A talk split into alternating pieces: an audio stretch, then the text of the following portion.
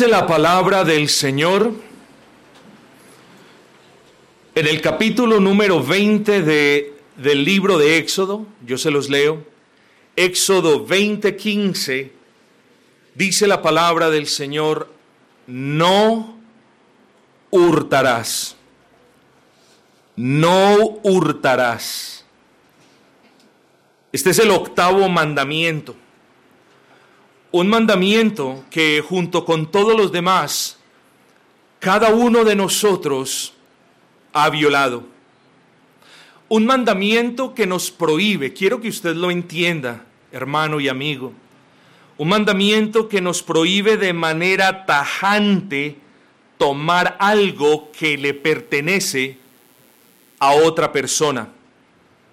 Un mandamiento que nos prohíbe tener algo tomar algo de otra persona sin su consentimiento, sin su conocimiento o sin su expreso permiso.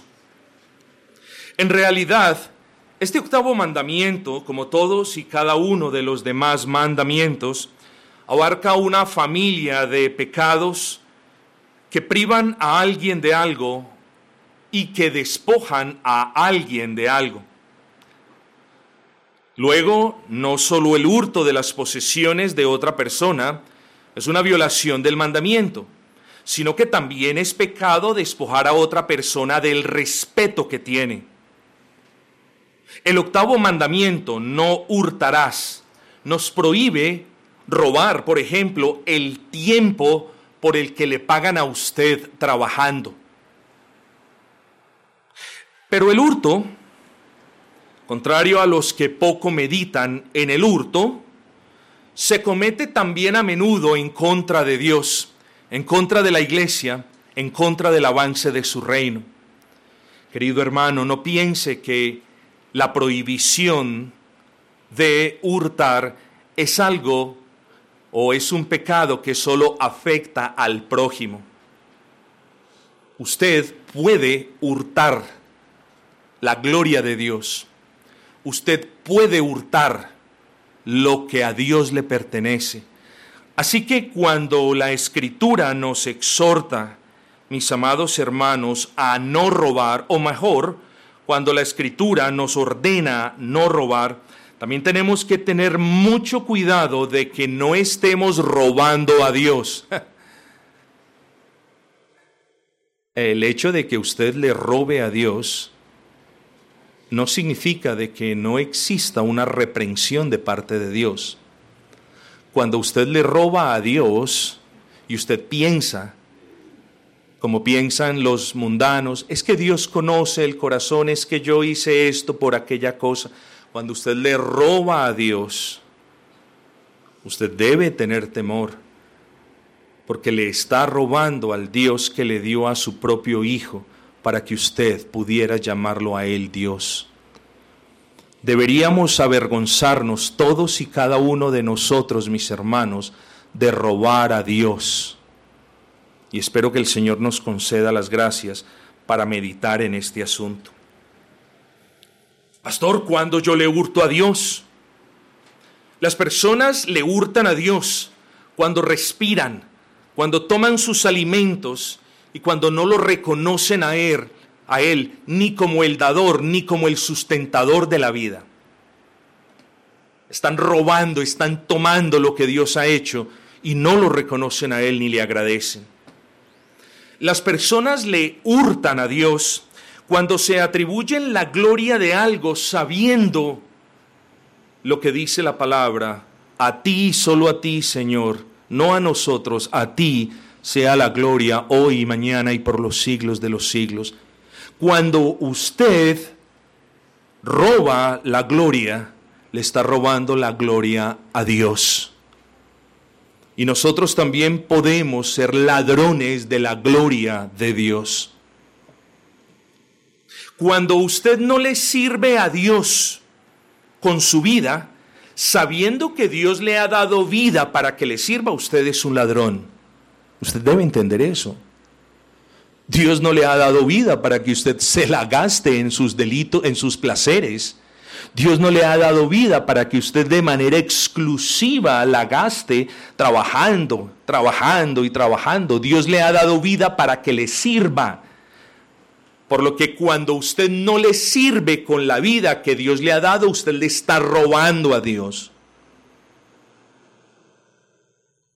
Usted le roba a Dios o le puede robar a Dios en las ofrendas.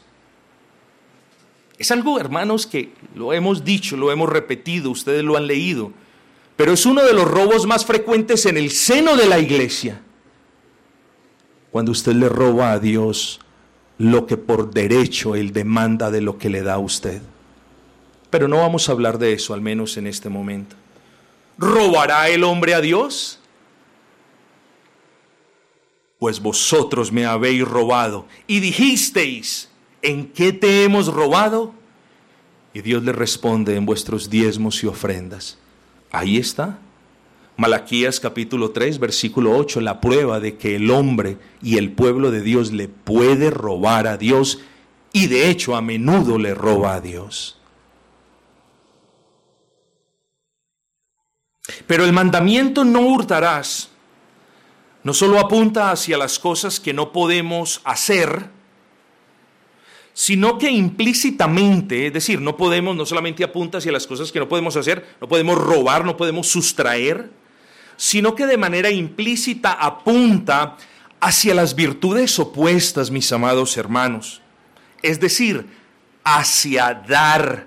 Dar es lo opuesto a quitar. Restituir es lo opuesto a robar. Luego, el mandamiento no hurtarás no solamente tiene una serie de prohibiciones, sino que también de manera implícita nos está exhortando para que hagamos lo opuesto. Recuerden, queridos hermanos, lo que hablábamos hace un par de semanas al respecto de la santificación. Santificación no solo es el apartamiento del pecado, sino la consagración para hacer aquello opuesto al pecado. Aquí lo podemos ver.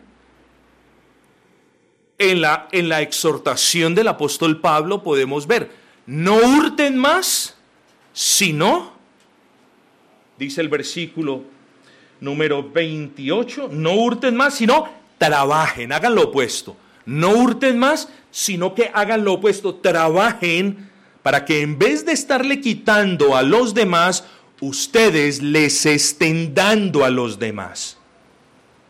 ¿Lo hace usted como cristiano? Yo le quiero preguntar si usted lo hace como cristiano. Bueno, aquí hay una exhortación para cada uno de nosotros. De nuevo, no solamente está la prohibición no hurten, sino que está la orden. Trabajen. ¿Para qué? Para que puedan proveer a otras necesidades. Sí, hermanos. Si a usted le vendieron un cristianismo fácil, si a usted le vendieron un cristianismo de camino de rosas, de prosperidad, de camionetas, de casas, de carros y de abundancia materiales, lo engañaron. Le vendieron una mentira. Puede que algunos cristianos sean ricos. Conozco a muchos cristianos ricos, algunos en este país y muchos otros en otros países.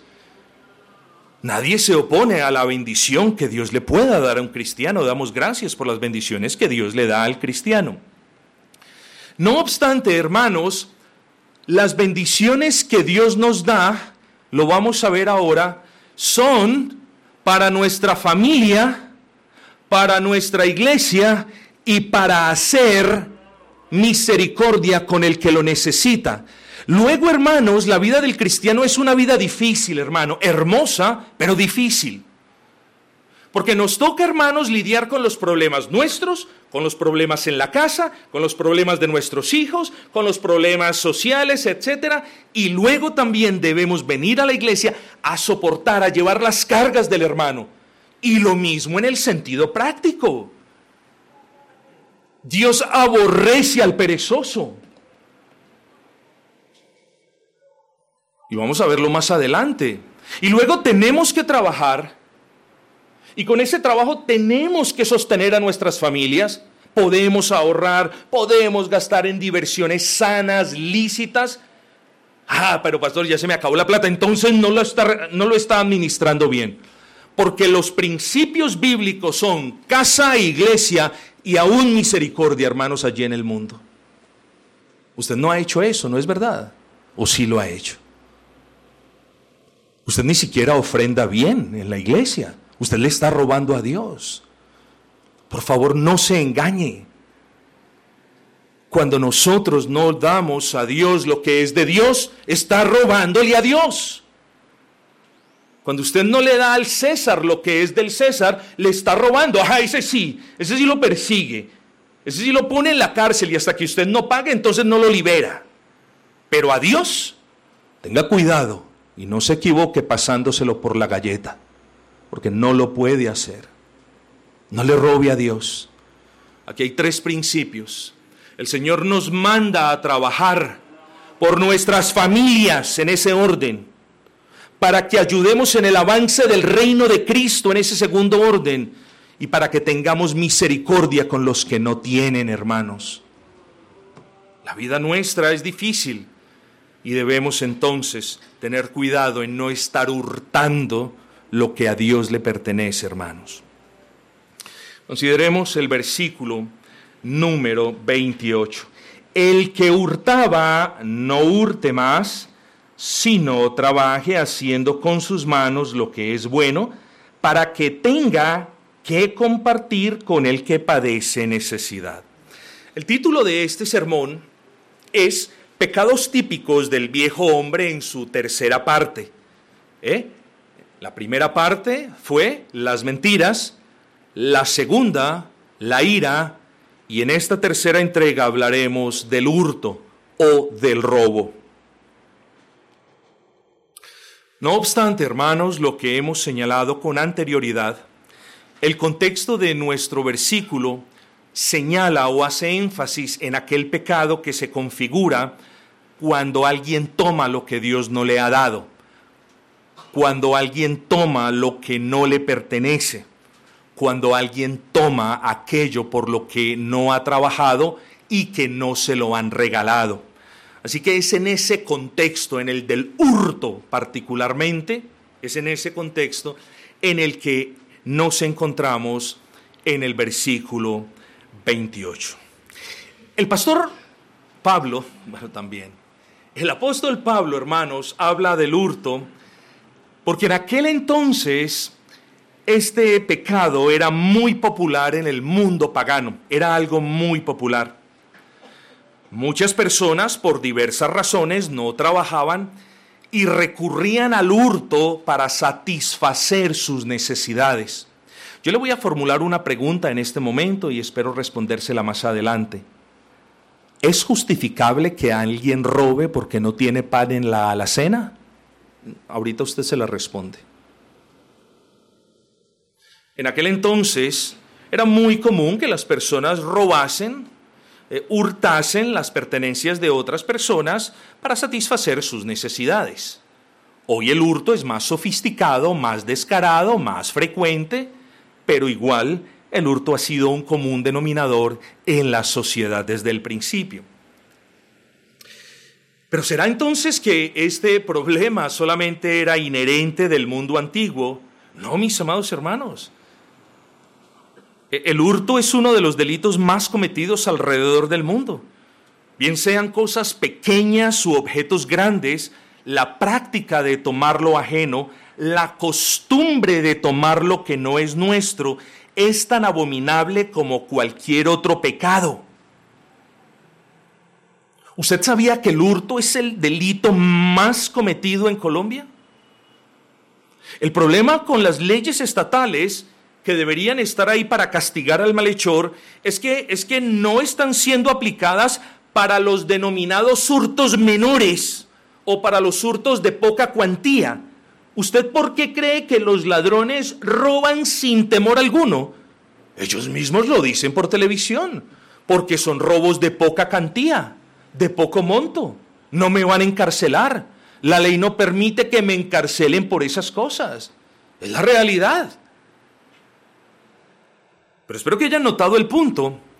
Las leyes es como si las leyes tomasen el delito, sopesaran el delito, y si lo que el ladrón se robó no fue mucho, entonces pues lo mandan para su casa. Hasta luego. Quedará un proceso pendiente y una reseña, pero hasta luego. No hay un acto punitivo, no hay un acto de restitución y, y no pasa nada. Aquí en este país no pasa nada. Hermanos, nosotros hemos perdido la noción de que es un hurto a los ojos de Dios. Nos hemos acostumbrado tanto a cómo el mundo clasifica el hurto, ¿eh? Nosotros nos hemos acostumbrado tanto a eso que perdimos de vista cómo Dios ve el hurto y el robo. Y tenemos que regresar a la base, al pilar del asunto, a que las escrituras nos digan si el hurto es o no es repudiable a Dios. O si el hurto, en alguna de sus formas, es justificable delante de los ojos de Dios. Hermanos, si el apóstol en el versículo 28 nos dice, el que hurtaba no hurte más, es porque el hurto es malo. Al ser malo es un pecado, al ser pecado conlleva castigo y nosotros debemos apartarnos de eso. Versículos antes el apóstol nos dijo, despojaos del viejo hombre que está viciado y uno de los vicios del viejo hombre es el hurto, aún entre los creyentes. Los creyentes en ocasiones vuelan tan alto que pierden de vista que roban a menudo. ¿Roba usted? No, no, por favor no me diga yo no robo. No, ¿roba usted? ¿Le roba usted a sus empleados? ¿Empleados le roban ustedes a su jefe? La esposa le roba a su esposo cobrándole más de lo que le costó el pago de la factura. El hijo le roba a su padre. Tengamos cuidado, hermanos. Porque el robo de la misma manera como es muy común en esta sociedad, lamentablemente es común en la iglesia del Señor. Y como se los dije ahora, Muchos creyentes le roban a Dios sin pena y sin vergüenza alguna hasta el día de hoy.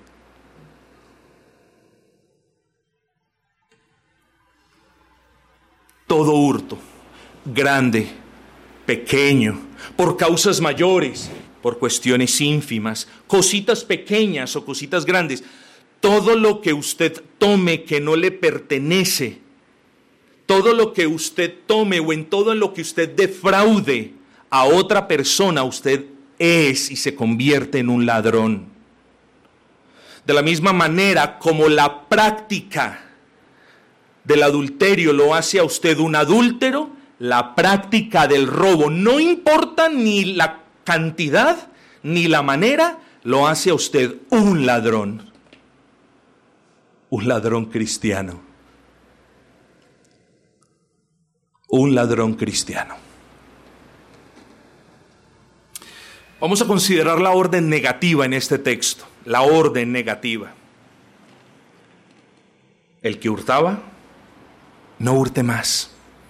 Es una nueva criatura. Dios le ha dado vida, ha cambiado sus inclinaciones, ha roto las cadenas del pecado. No hurte más.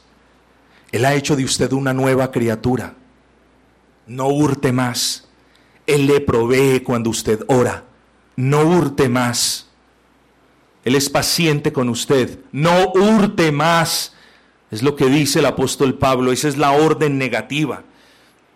Y yo hoy les pido que me permitan dirigirme a ustedes, mis amados hermanos, con respeto, claro está. Pero yo hoy en el nombre del Señor les pido, hermanos, les ruego, no hurten más, no roben más, no le roben al Estado, no le roben a sus hijos, no le roben a la iglesia y no le roben a Dios, no hurten más. Quiero hacer eco a las palabras del apóstol Pablo, mi amado hermano. No hurte más. Y mis hermanos, no somos salvos para continuar robando lo que a Dios le pertenece. La orden del apóstol es clara, no robe más, no hurte más, no se ofenda con esto, mi amado hermano. Porque jamás nos deberíamos ofender cuando alguien nos advierte al respecto de la comisión de un pecado, y menos si es apoyado por la palabra de Dios. Dice el apóstol, el que hurtaba, no hurte más.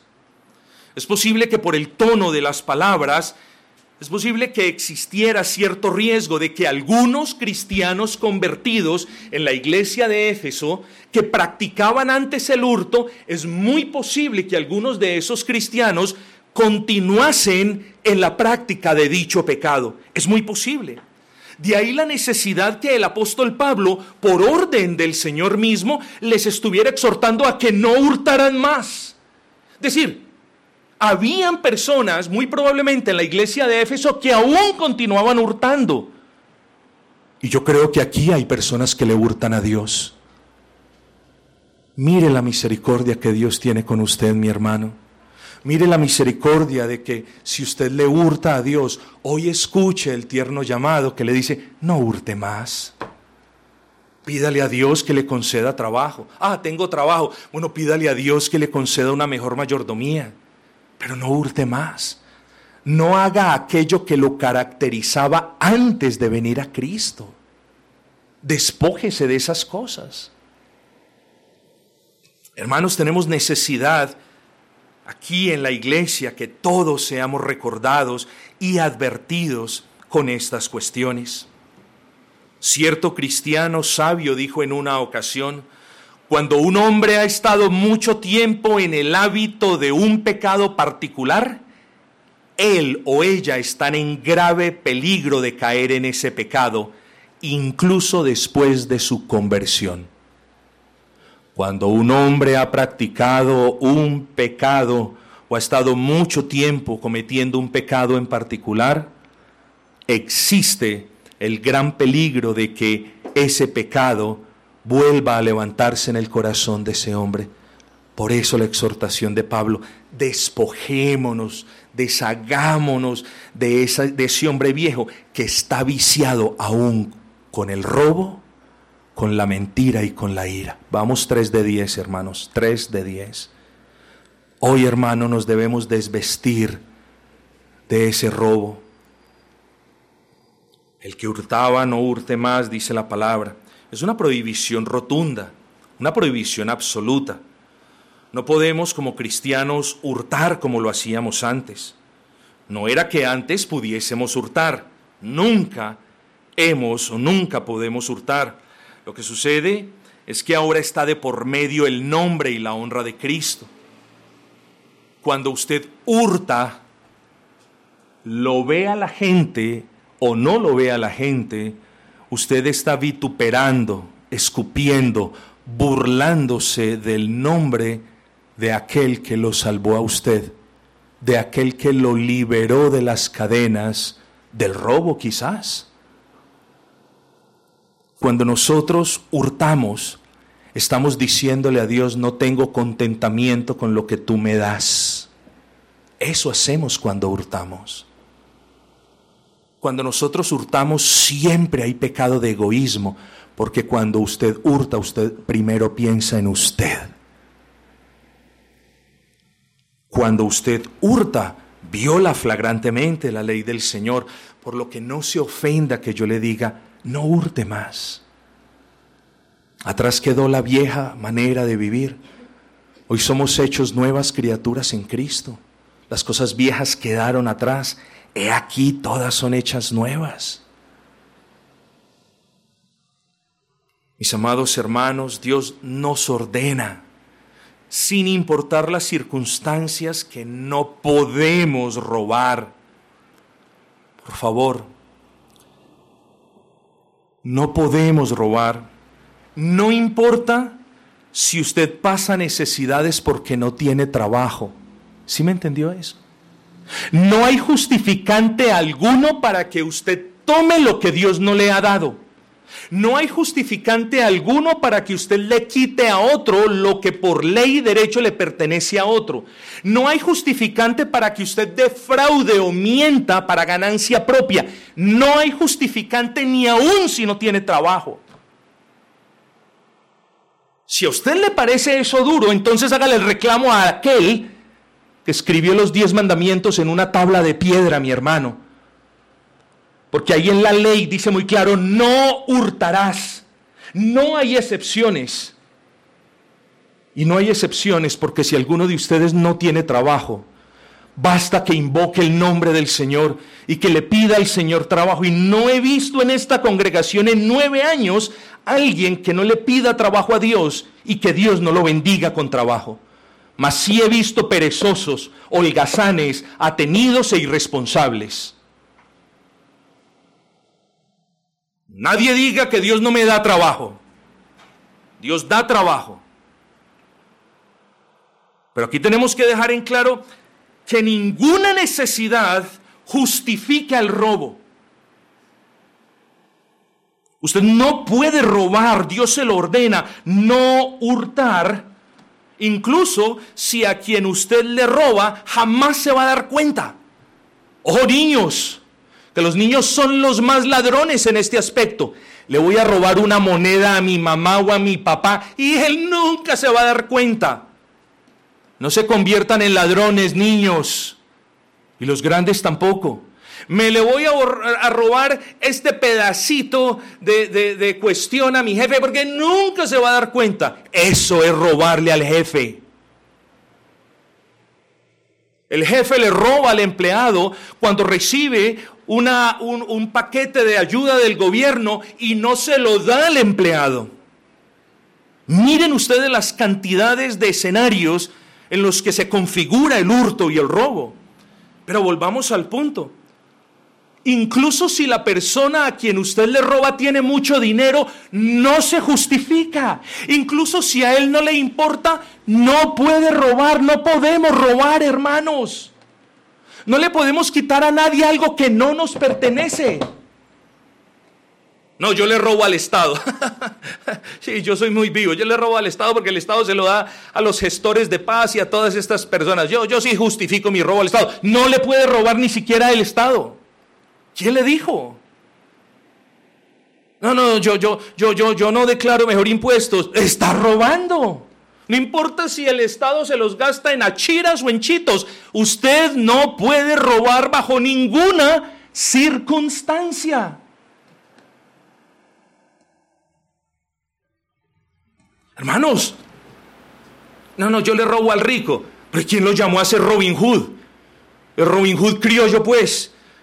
Le roba al rico para darle a los necesitados. No, hermanos, pensamiento mundano. Nadie puede robar.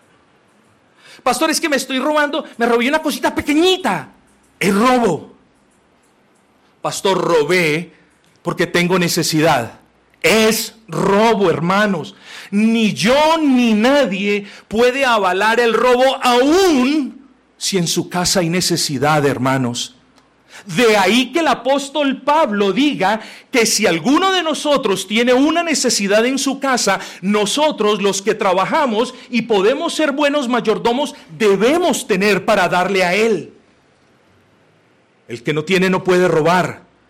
El que no tiene para darle a su hijo debe de inmediato correr a la iglesia y pedir ayuda en la iglesia, pero no robar. Hombre, ¿y cómo le va a ayudar una iglesia en la que los demás roban. Vea pues, espero que me hayan entendido el punto. ¿eh? Hay una familia en necesidad. Hay una familia que no tiene pan. Está la tentación de robar. El padre de familia habla con la iglesia, pide ayuda para el pan de sus hijos al menos. Y la iglesia dice, ay hermanito, no podemos. ¿Y saben por qué no pueden? Porque los mismos miembros están robándole a Dios en el seno de la iglesia, no ofrendando como deben. Espero que lo haya entendido. El gran reformador Juan Calvino dijo en una oportunidad, ninguna condición por dura o desagradable que sea, puede facultar a un hombre para hacerle daño al otro o para sustraer del otro algo. Así que la orden es clara. Efesios 4:28, el que hurtaba, no hurte más.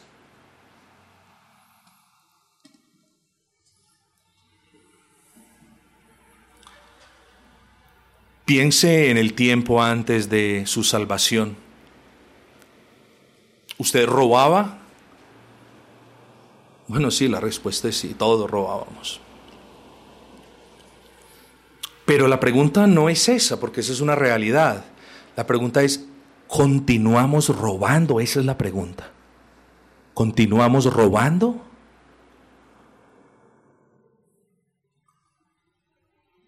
Vamos a hacernos unas preguntas. ¿Qué de los empleados que son perezosos para trabajar? Son ladrones. Ojo con esto. Un empleado perezoso para trabajar es ladrón. ¿Por qué? Porque está defraudando a quien le está pagando para que use sus manos diligentemente. Ningún empleador paga para que una persona use sus manos cuando tenga deseos. No, pagan para que nosotros trabajemos de manera diligente. Luego, cuando no hay diligencia en el trabajo, hay hurto en el trabajo.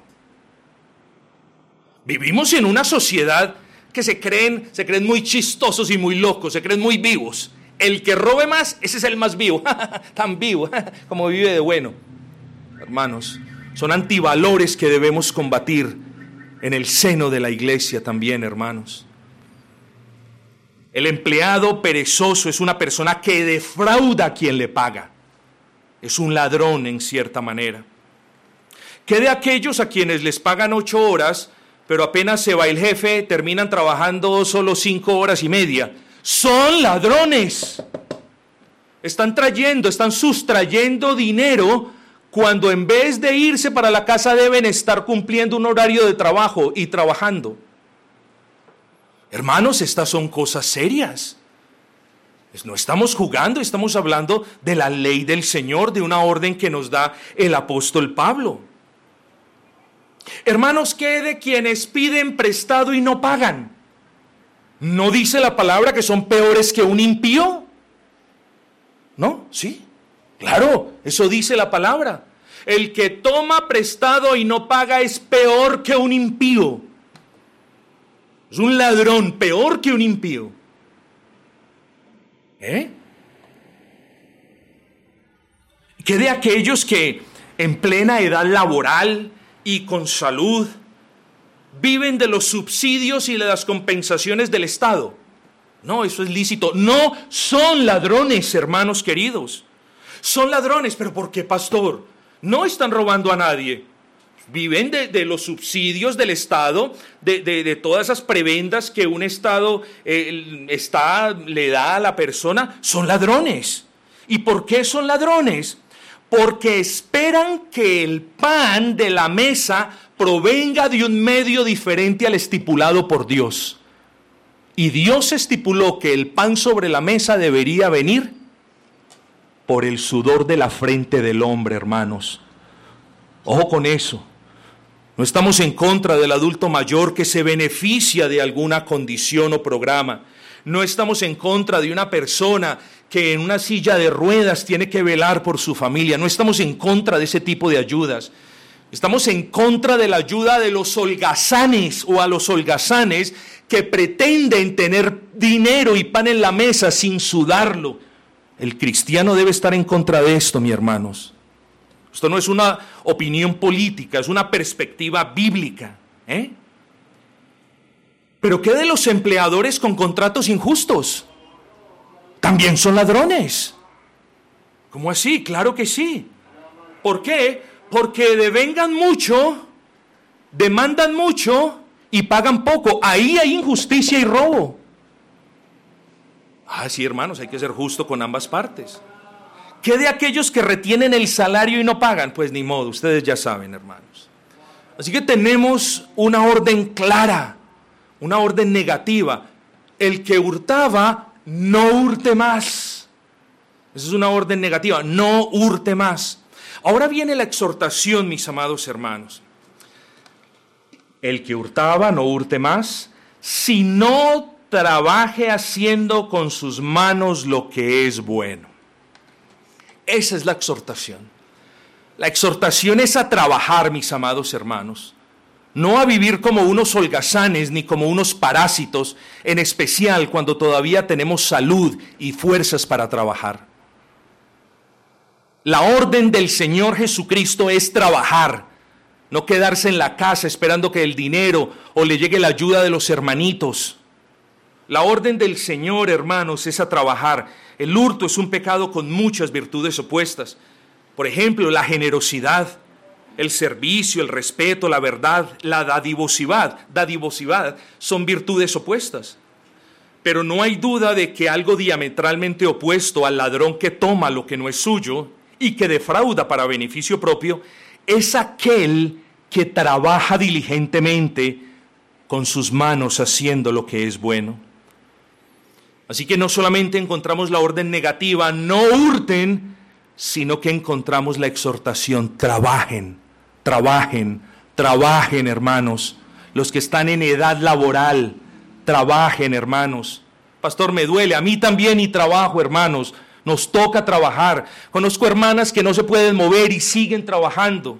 Y trabajan más duro y mejor que muchos de nosotros trabajen. El trabajo no es una opción, el trabajo es una orden de Dios. Hermanos, el cristianismo no es una religión ni de atenidos, ni de perezosos, ni de ventajosos, sino de personas trabajadoras, diligentes y honradas. La religión cristiana se ha caracterizado por ser una religión de gente trabajadora. Hermanos, y tenemos que pensar en el trabajo como, no como, bueno, es que si yo tengo plata no trabajo. No cometa ese error. Si Dios algún día le da a usted mucho dinero, recuerde que tiene que trabajar. Pero pastor, ¿por qué? Sencillo, hermanos, porque Dios estableció el trabajo en la semana de la creación. Luego, el trabajo debe ser vista como, en cierta manera, como una ordenanza de la creación cuando Dios constituyó al hombre, cuando Dios creó al hombre, en el día número 6, antes del día de reposo, Dios le encomendó al hombre, dice Génesis 2.15, yo se los leo. Tomó pues Jehová Dios al hombre y lo puso en el huerto de Edén para que lo labrase y lo guardase. Ahí vemos la institución del trabajo. Luego, de la misma manera que Dios trabajó seis días y reposó uno, así también nosotros, mis hermanos. Eso es a lo que nos está llamando el apóstol Pablo. Vuelvo e insisto, claro, con las excepciones de los adultos mayores, de quienes ya trabajaron, de quienes están pensionados, claro, eso está bien. Pero la orden, la exhortación, hermanos, no solamente es, oiga, no roben, no, no roben y trabajen. ¿Eh? Hermanos, me perdonan, Hermanos, hay cristianos perezosos para trabajar. De verdad, qué gran vergüenza. O cristianos a quienes les gustan los trabajos fáciles, porque si no se salen con la esperanza de buscar uno que se acomode a sus perezosas concupiscencias, hermanos. Hermanos, el trabajo es el uso. ¿Qué es el trabajo? Es el uso de la fuerza que Dios nos da para labrar la tierra y sacar de la tierra el pan de cada día. En ningún momento Dios prometió que el trabajo iba a ser fácil. Trabajo es trabajo, mis hermanos. Unos la tienen menos difícil que otros, pero trabajo es trabajo y es una orden de Dios para con todos y cada uno de nosotros. Luego, hermanos, ¿no se acuerdan de lo que les dice el apóstol Pablo a los hermanos en la iglesia de Tesalónica? Yo sé que sí se acuerdan. ¿Eh? ¿Sí? ¿No, se acuerdan? Si alguno no quiere trabajar, que no coma. Si alguno no quiere trabajar, que no coma. Eso le dijo Pablo a los de la iglesia de Tesalónica. Hermanos, vemos la orden negativa. No hurten. Vemos la exhortación, trabajen. Ahora, hermanos, no nos podemos despedir sin considerar la orden positiva. Presten atención. Parte negativa, no hurten. Exhortación, trabajen. Propósito, ¿para qué? Ah, ya, ya. Para que en vez de estar hurtando, usted tenga que compartir con el que tiene necesidad. ¿Ya entendió, hermano? ¿Ya entendió que el trabajo o cierta porción de lo que Dios nos provee en el trabajo no solamente es para nuestras casas y no solamente es para ponerlo en el servicio al Señor para que el reino de los cielos avance, sino que es también para compartir con quienes tienen necesidad, hermanos. En ese orden, hermanos. Hogar, iglesia y misericordia. En ese orden, hermanos. Si usted es uno de aquellos que trabaja y solo gasta en lo suyo y solo guarda para lo suyo, usted es un ladrón. ¿Por qué? Miren lo que dice la exhortación Debemos trabajar para tener con aquellos que tienen necesidad, mis hermanos. La orden del Señor para con todos sus hijos a través de todos los tiempos es, es, sencilla. Debemos trabajar para el sustento de nuestras familias. ¿Por qué? Porque el que, el que trabaja y no sustenta su casa, ¿de qué testimonio será? Y el sustento, parte del sustento, ¿en qué proporción? En la proporción que vemos en Segunda de Corintios, conforme Dios haya bendecido. Lo que pasa es que algunos son muy, muy, muy, muy selectivos. Dios los ha bendecido grandemente, pero como son malos administradores, se cercioran que tengan la plata del arriendo, la plata del pan, y a la iglesia llegan las limosnas, hermanos. Ojo que no les estoy pidiendo nada más de lo que Dios les ha dado y de lo que Él ha puesto en sus corazones. Pero cuando Dios les ha provisto, y sé, porque aquí no veo ningún rostro a quien Dios no le haya provisto, cuando Dios ha provisto, y ustedes no traen al alfolí para que el alfolí se sustente, ustedes están robándole a Dios, no a mí, hermanos.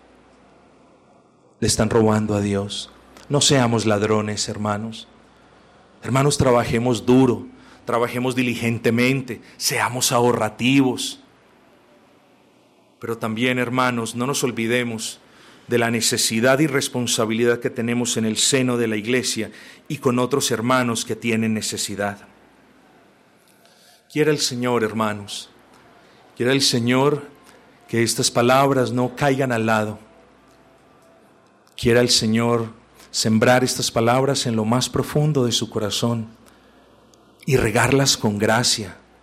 Quiere el Señor permitir que estas palabras den fruto en su vida, hermanos. Yo nunca, nunca me voy a dar cuenta, salvo que en una providencia del Señor me entere, yo nunca me voy a dar cuenta si usted le robó al Estado, si usted le robó a su mamá, si el niño le robó al papá, si usted le roba a Dios en los diezmos y en las ofrendas. Yo no, nunca me voy a dar cuenta. Pero Dios sí lo conoce. Y animado por eso le pido a usted que vengamos todos en arrepentimiento delante de un Dios al que le hemos robado, pero que hoy está dispuesto a perdonarnos. No, no es muy hermoso eso. Un Dios al que le hemos robado y hoy nos dice, ¿me robaste? Bueno, arrepiéntete y no me robes más.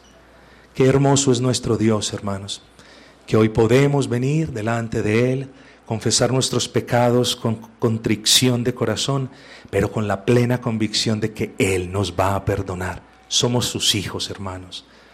Qué hermoso es nuestro buen Dios. No robemos más y trabajemos por el contrario, para que Dios nos provea y podamos ser de mayor utilidad y bendición para quienes lo necesitan.